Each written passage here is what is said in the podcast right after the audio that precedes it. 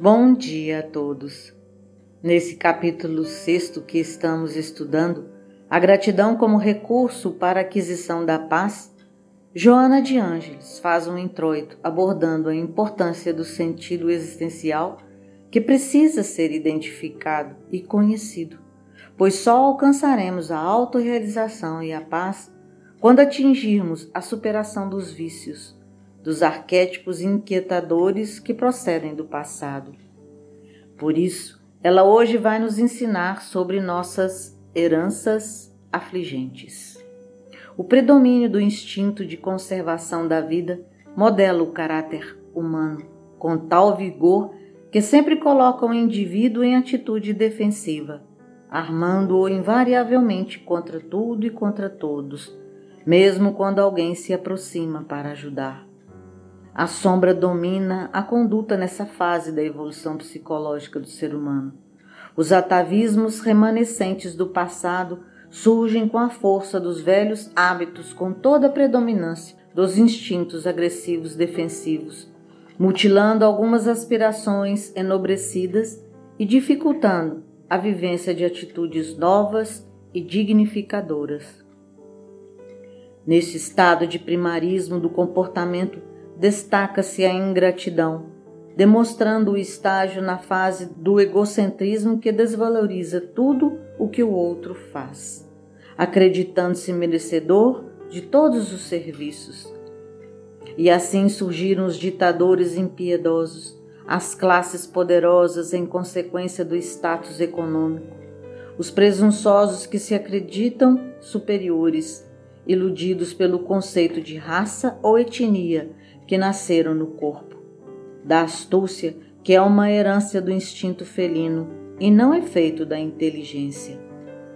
O velho conceito de aristocrata pelo sangue, pelos títulos nobiliárquicos adquiridos por meios nem sempre dignificantes que caracterizam o passado da sociedade, assim como o hediondo direito divino dos reis, como se não fossem constituídos pela mesma argamassa em que transitam os camponeses e o poviléu, sempre detestados por esses iludidos do poder, encontra-se em decadência total. Encontramos-los em todas as épocas da história, desde as lamentáveis classes sociais da Índia aos faraós egípcios.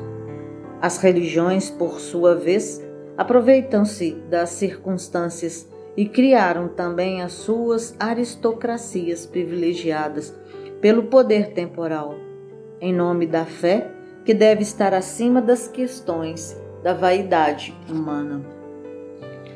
Na interpretação dos ensinos religiosos de todos os tempos, os indivíduos ditos responsáveis pelo rebanho distorcem a mensagem, dela retirando a essência superior e apresentando as próprias paixões que transferem para Deus. A verdadeira aristocracia é aquela que a inteligência e o sentimento unem-se, dando lugar à sabedoria, dando lugar à libertação das paixões primárias, permitindo a superação das heranças negativas e dos atavismos afligentes. Jesus a todos convocou com os mesmos direitos e com os mesmos deveres, oferecendo oportunidade a todos, aos mais diferentes segmentos sociais, sendo respeitoso aos poderosos do seu tempo que o buscavam. Assim também a denominada ralé, a qual preferia, por motivos óbvios da sua missão iluminativa e libertadora o inevitável progresso moral vem diminuindo o perverso comportamento, anulando o poder das classes dominadoras por circunstâncias adversas e ancestrais, abrindo espaço para os direitos humanos, ampliando as possibilidades de igualdade para todas as pessoas, independente de posses e hereditariedade. Antes, valorizando as suas qualidades e conquistas morais que os destacam no cenário humano.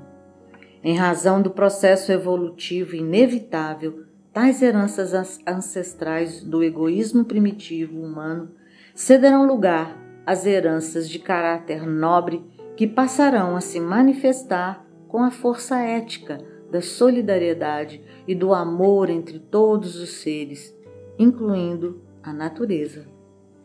E mesmo quando surgem os rebeldes obstinados, Deus, porém, dispõe de mecanismos que se impõem favoravelmente ao desenvolvimento das faculdades morais do ser, através das expiações, nas quais expurgam os miasmas que os asfixiam na inferioridade, sem que percam as conquistas preciosas das experiências vivenciadas.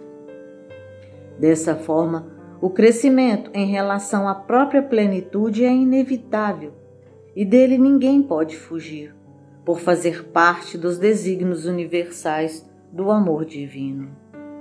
É sinal da presença divina quando surgem as primeiras notas musicais de compaixão e de ternura, de amizade desinteressada e de retribuição do muito que se ajunta, numa composição harmoniosa da solidariedade cantada com alegria de viver e de desenvolver ou despertar os sentimentos quando se encontram adormecidos. Joana encerra esse capítulo com uma frase magistral. A gratidão é a impressão digital do desenvolvimento intelecto-moral do espírito, que se liberta das heranças afligentes. Então, muita paz a todos.